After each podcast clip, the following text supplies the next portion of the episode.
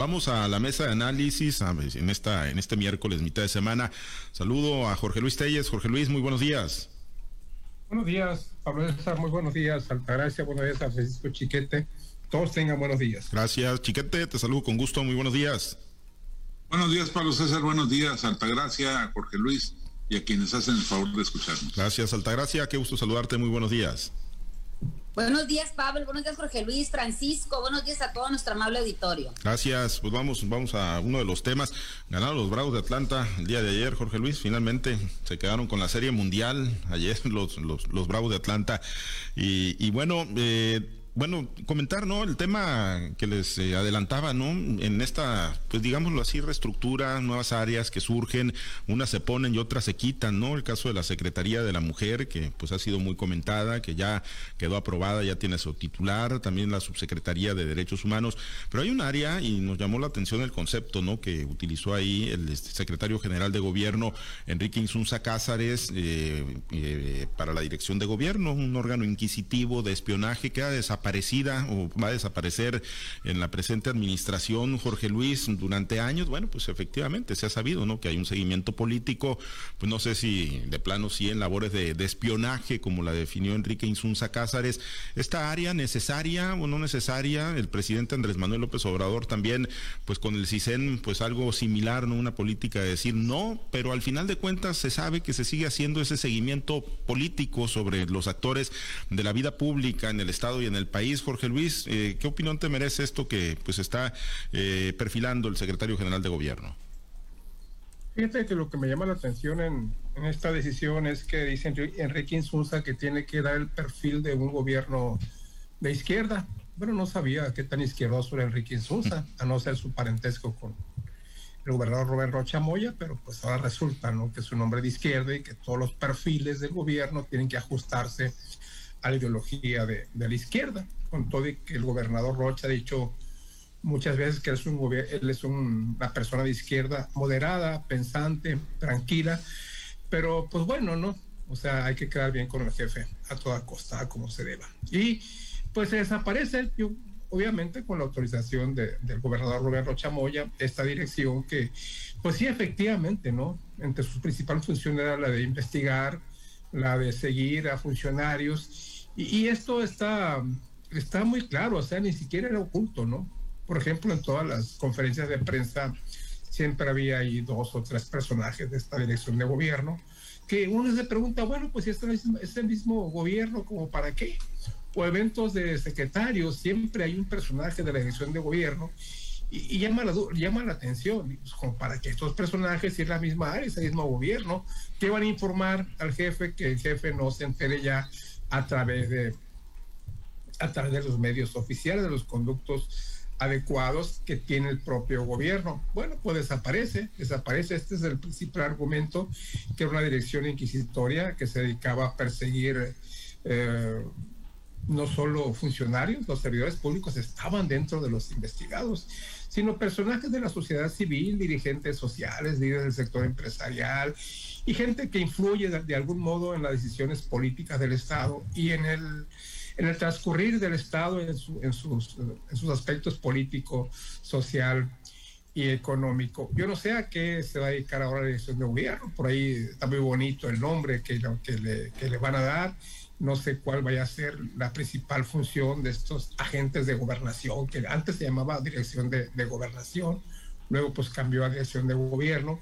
Ciertamente no es la primera vez que los gobernadores se refieren a esta, a esta área, pero yo en mi opinión pienso que, pues, eh, no sé, no, a lo mejor ustedes no están de acuerdo, pero yo sí la considero como necesaria, ¿no?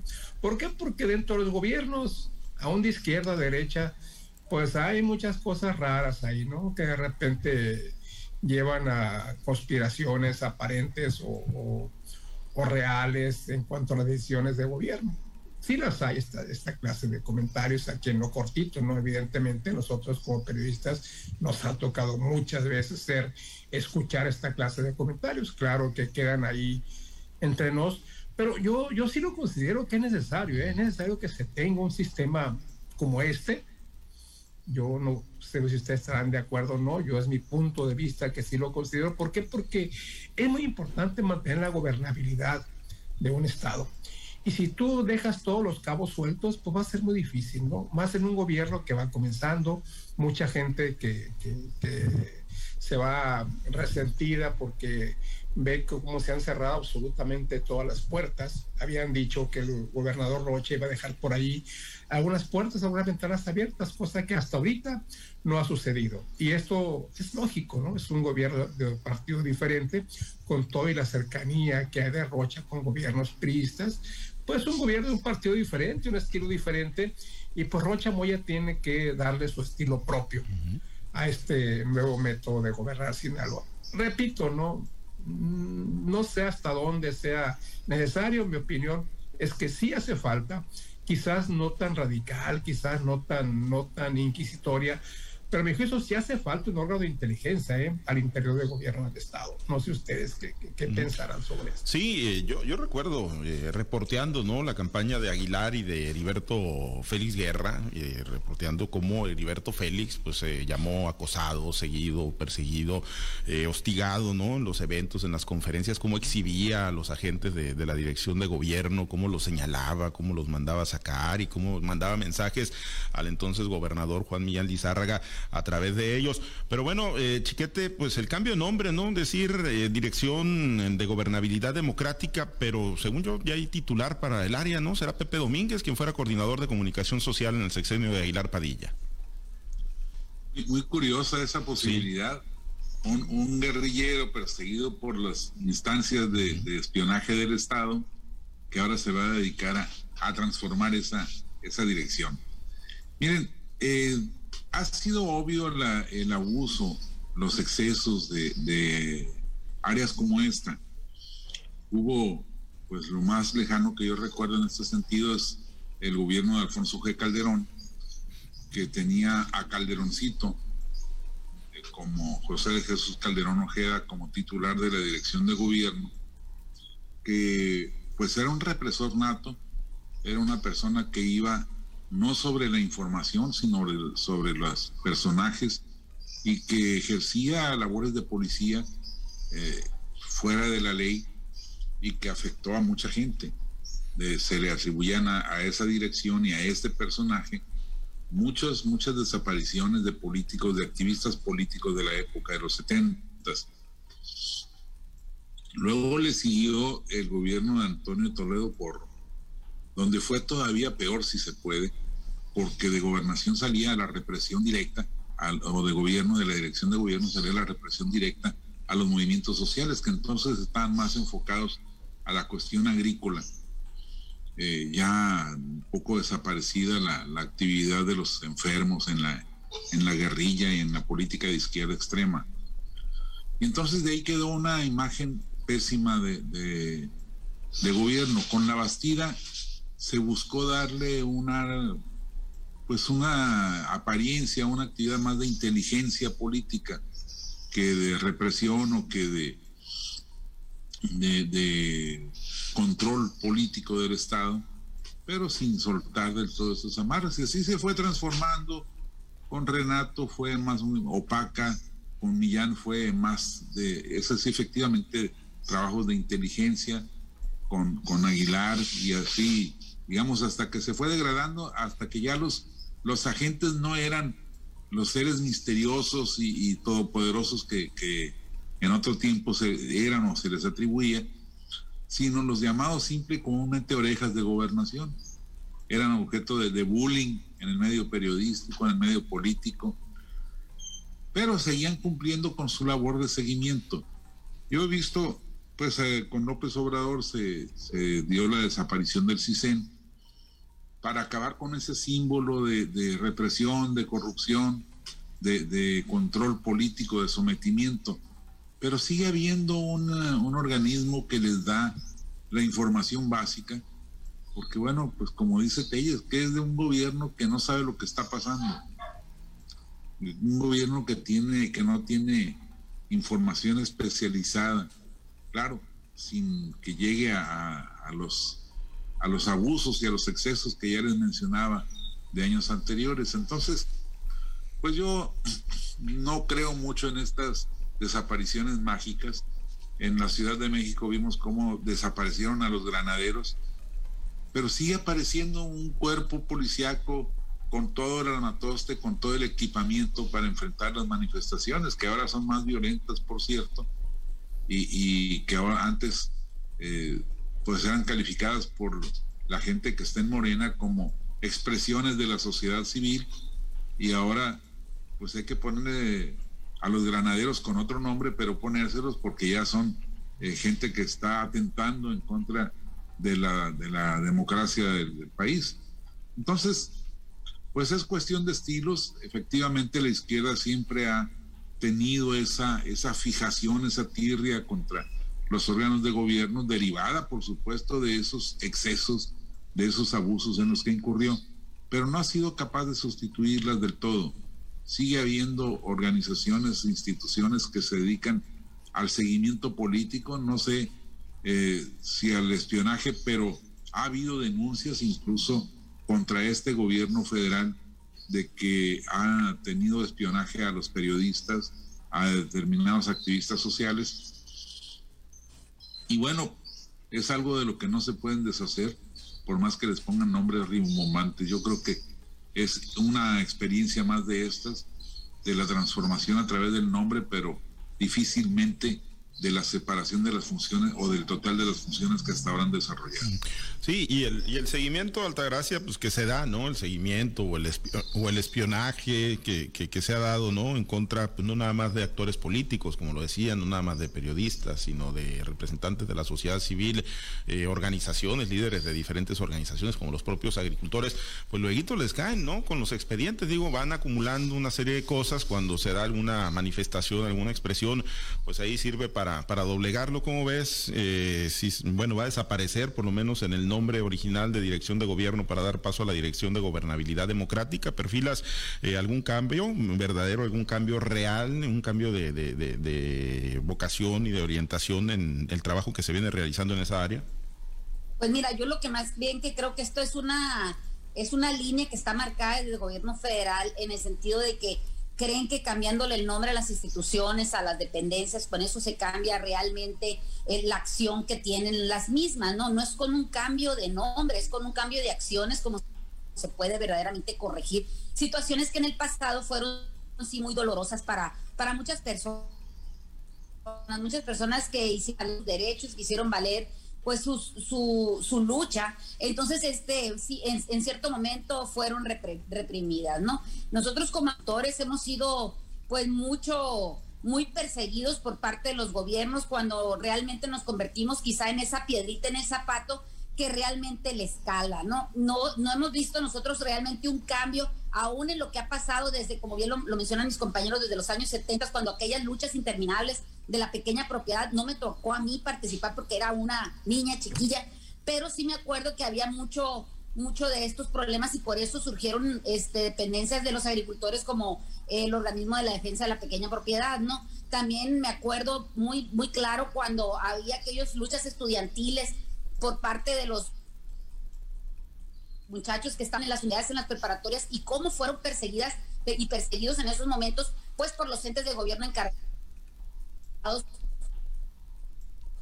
de, guardar eh, derechos de lo que correspondía en ese entonces a las líneas políticas marcadas. Me acuerdo muy claro una vez que había unos este, estudiantes en la catedral de, aquí de Culiacán y cómo el gobernador Antonio Toló con el simple hecho de hacer un llamado dijo que otro día no quería nadie de ningún muchacho este perfilado ahí apostado en las afueras de la catedral y cómo con medio de camiones y de gente pues armada llegaron y desalojaron a los muchachos y efectivamente otro día en la mañana la catedral lucía pues en todo su esplendor, ¿no? Nosotros como agricultores hemos vivido en carne propia en la familia cómo ha habido de parte de estas direcciones, cómo ha habido ese, ese hostigamiento cuando uno lo único que está haciendo es luchando por lo que uno, uno considera es y pidiendo la que tiene. Eh, mi hermano Emilio González Gastel, presidente de la Coordinadora Única de Productores Agrícolas de Sinaloa, el doctor Arnoldo Verdugo eh, y también el mismo diputado hoy de, por Morena, Serapio Vargas, fueron levantados de ahí del Palacio de Gobierno por parte de, de Chutoño cuando el mismo Gerardo Vargas Landeros era el secretario general de Gobierno y se los llevaron a las instalaciones de la, de la, de la Policía Ministerial incluso negándonos a nosotros que la presencia estaba ahí, pero los teléfonos celulares de estas personas marcaban que estaban en esa, en esa dependencia, lo cual nosotros, los que los familiares de los, de los que habían sido llevados en, esos momentos en contra de su voluntad, les decíamos, bueno, pues si no están ellos, entonces se robaron los teléfonos porque aquí están. Entonces, vimos, hemos visto cómo eh, sistemáticamente en las reuniones que tenemos de agricultores, ya sea en las carreteras, ya sea en alguna bodega privada, ya sea en algún campo agrícola, estamos siempre viendo la presencia de esas personas que están informando de lo que estamos haciendo. Incluso, este, como lo dice este mi amigo aquí, Francisco Chiquete, a veces demeritado porque solamente se, concretan en hablarnos por teléfono y de qué se va a tratar, incluso a veces no asistiendo, ¿no? Pero me parece que, que los expedientes ahí están, van a seguir estando, porque incluso después de, a veces pasaban dos años o tres años de algún movimiento, y de repente aparecían ciertas órdenes de comparecencia de, en un intento de amedrentar a los líderes agrícolas, en este caso, que es a los que yo conozco plenamente y a los que en los movimientos que hemos participado de alguna manera. El que le cambien a una dirección de, de, gobierno democrática, de izquierda, creo que no es una cosa que por el solo hecho de cambiarlo vaya vayan a cambiar. También desafortunado, fíjate que eh, el secretario general de gobierno, habiendo siendo presidente del Tribunal eh, del Estado de Sinaloa, eh, mencione que se hacían labores de, espionaje cuando ellos pertenecen a un, a un aún mismo no hecho ninguna, ninguna acciones para revertir ese daño, a unas sabiendas de que existía, o no sé si será por su posición, pero él por lo menos lo aclara de esa manera creo que se deben de hacer más cosas en torno a deber a seguir construyendo un país democrático, un país de libertades, y no es con acciones represivas y mucho menos con solo cambiarle el membrete como se van a cambiar. Sabemos que el presidente Andrés Manuel López Obrador tiene fincadas muchas de sus acciones de gobierno en la Secretaría, eh, en la dirección que encabeza este, Santiago Nieto, y que este, finalmente también se le ha acusado o han sido señalados por parte de la sociedad civil como acciones e inquisitivas de, investigación, incluso de, amedrentar a todos aquellos que le son incómodos al gobierno de la Cuarta Transformación. Esperamos por Sinaloa y por todas las luchas sociales que todavía falta encabezar en este estado por, para lograr que se cumplan las, las demandas de las personas que de alguna manera tenemos uh, toda de dar luchas pues que esto cambie, que realmente cambie para bien, que realmente se reconozca que si no estás eh, a favor de ellos, tampoco estás en contra, simplemente que ves que están insatisfechas las demandas y las necesidades de los sectores que encabezan cualquier lucha. Y es que por más, por más poder eh, que se pueda tener, o por más control político que se piense se pueda tener, Jorge Luis, como el que seguramente sí tiene el doctor Rubén Rocha Moya como gobernador, eh, pues se ocupa, ¿no? Finalmente un seguimiento, se ocupa un, trabajo fino, ¿no? Un trabajo pues de, de, seguimiento sin llegar pues a ese hostigamiento o sin llegar a las prácticas de espionaje que ciertamente se presentaron en, se han venido presentando en el pasado y en el presente. Pues en algunas, algunos escenarios, algunas partes son propicias para ellos, precisamente la Universidad Autónoma de Sinaloa, que pues no todo sí que está llena, ¿no? Pero sí, muchos investigadores privados, muchos agentes de gobernación, de dirección de gobierno por todos lados, ¿no? Igualmente el sector agrícola también, ¿no? También es muy perseguido y no se diga, ¿no? Los partidos políticos que son donde más se deja ver la presencia de estos personajes, como hizo el chiquete, pues antes eran turbios, llegaban este, prácticamente disfrazados, cachucha, lentes negros, y hoy, bueno, prácticamente se presentan como tales en las conferencias de prensa, y uno los ve ahí como, como un reportero más, ¿no? Incluso conviviendo con, con, la gente. Y en el caso del gobierno actual de Kino Ordaz Coppel, pues yo prácticamente estuve muy alejado de todo esto, pero eh, sí sé que, por ejemplo, había prácticamente un, un agente de gobierno eh, comisionado a cada secretaría, a cada coordinación, ¿no? En caso de la coordinación de comunicación social, había una persona siempre ahí, siempre, siempre constante y, abierto, ¿no? Abierto a, a, todo mundo, ¿no? Que sabía que era una persona de, la dirección de gobierno. Y pues esto había en todos lados, ¿no? Se me hace muy difícil, ¿no? Muy difícil que esto vaya, vaya a desaparecer, por más de izquierda que se sea, pues ocupa tener el gobierno su, su, su este, su, su centro de inteligencia que le indique, ¿no? Que le advierta de lo que puede ocurrir en un momento dado. No llevarle mitote, chismes, que el señor fulano tiene un amante, que este señor corre para tercera, que este tiene un hijo que no mantiene, que no le, que no le da la pensión alimenticia. No, no, yo creo que eso no, no, no es, no es tanto, ¿no? Aunque sí es materia, ¿no? Sí es materia de investigación de, estas, estos, estos, personajes, pero yo creo que en síntesis el gobierno ocupa este órgano de inteligencia política pues para saber para dónde van las cosas y que no los agarren con los, dedos, detrás de la puerta en una situación complicada. Se cambia el nombre, no sé si se cambia, se cambia la esencia, pero yo reitero mi punto de vista, me parece que es necesaria, quizás sin tantos excesos, pero yo sí considero que esta clase de direcciones son necesarias para la gobernabilidad de un estado, de un municipio, de un país. Sí, eh, pues sí, se necesita ese seguimiento, pero como lo dice Jorge Luis, pues radiografía completa y si no hay esqueletos, que si no se encuentran esqueletos, pues les meten esqueletos para sacarlos, chiquete. Y aquí lo importante no es el cambio de nombre, sino un cambio real de actitud. Eh, si se va a trabajar con la idea de que pueden seguir controlando políticamente a los que tengan esqueletos en, el closet, pues no habrá cambiado nada, por más que suene tan, tan interesante la gobernabilidad democrática, no, no va a pasar de, mero maquillaje. Esperemos que haya así un cambio real. Pero como dice Telles, pues si el, actual secretario general de gobierno que está dictando esta política tan audaz, por llamarla de algún modo, eh, estuvo al tanto durante años de lo que estaba pasando en, la dirección de gobierno, ¿por qué nunca intervino? ¿Por qué nunca hubo una decisión del Supremo Tribunal de Justicia sancionando esas conductas que ahora condena con tanta, con tanta vehemencia? Pues porque era parte del mismo sistema y ahora como ya los vientos están corriendo hacia otro lado, pues eh, hacia ese otro lado se hacen. Lo que a mí me preocupa es que vayan a cumplir efectivamente, que vayan a dejar de, de incurrir en los excesos que, les ha caracterizado toda la vida y que efectivamente busquen una gobernabilidad democrática más allá de la declaración o del nombre de, una dependencia. Muy bien, Altagracia, con tu comentario nos despedimos eh, eh, sobre este tema y, pues lo que puede venir ¿no? en esta área, si realmente habrá un cambio para democratizarla o para, bueno, pues un cambio de perfil ¿no? y un seguimiento más fino o de plano seguirán en las mismas prácticas.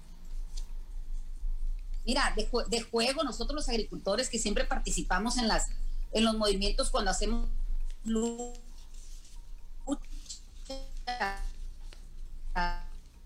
la, la lucha de nuestra tenemos aquí en torno a estas carpetas tú este, iniciadas en esas secretarías, ¿no? Entonces nos damos cuenta de que, de que, te digo, pasa un año, pasan dos años, incluso hasta fotos y videos te sacan que ya los quisieras tú para hacer una memoria en tu familia o, para ponerlos como parte de tu currículum. Creo que se va a seguir dando. Eh, ojalá y de veras sea para construir un Estado más democrático y de veras que si, que si de verdad el gobierno se aplicara a cumplir por lo menos lo que están prometiendo en un porcentaje aceptable, creo que muchas de las demandas se, se, acabarían, ¿no? Este, pero siempre va a haber esa, esa cosquilla de parte del gobierno de tener en sus manos eh, alguna información que le pueda ser útil en el momento o en fechas posteriores. ¿Por qué?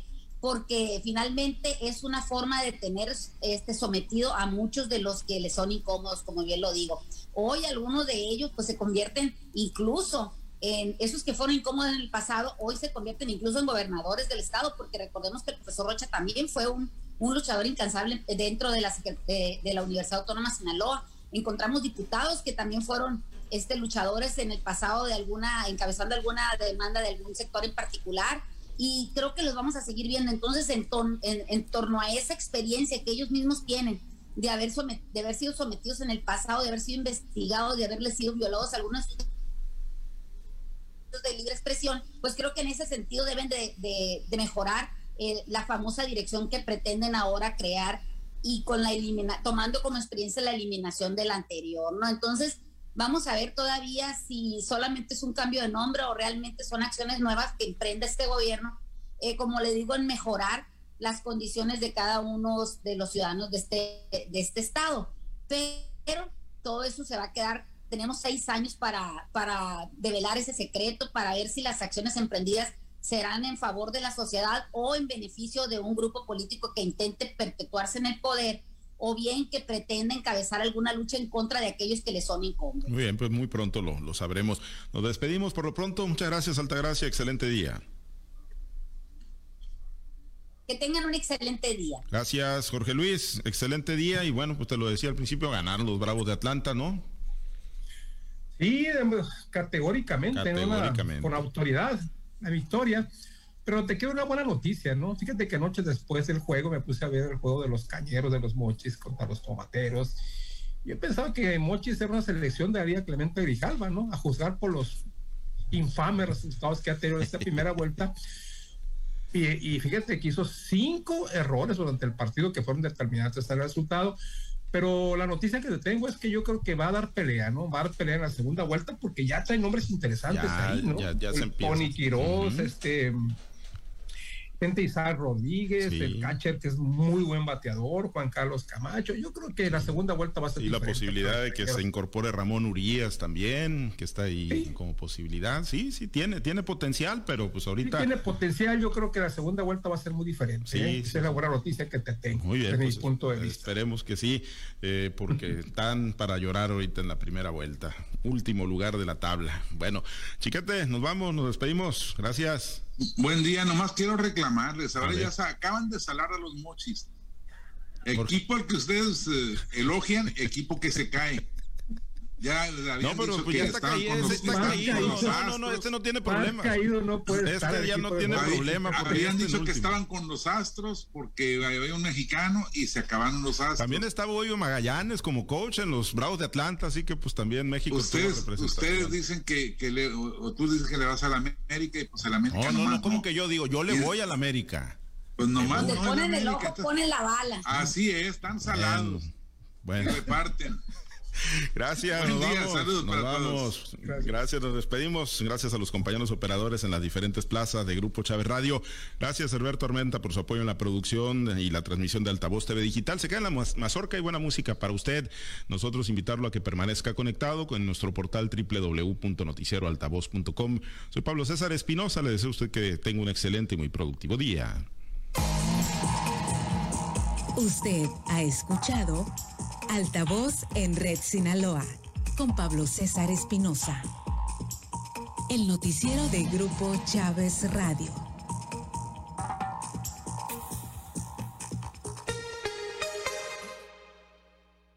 Estaba sentada la parca, fumándose de su tabaco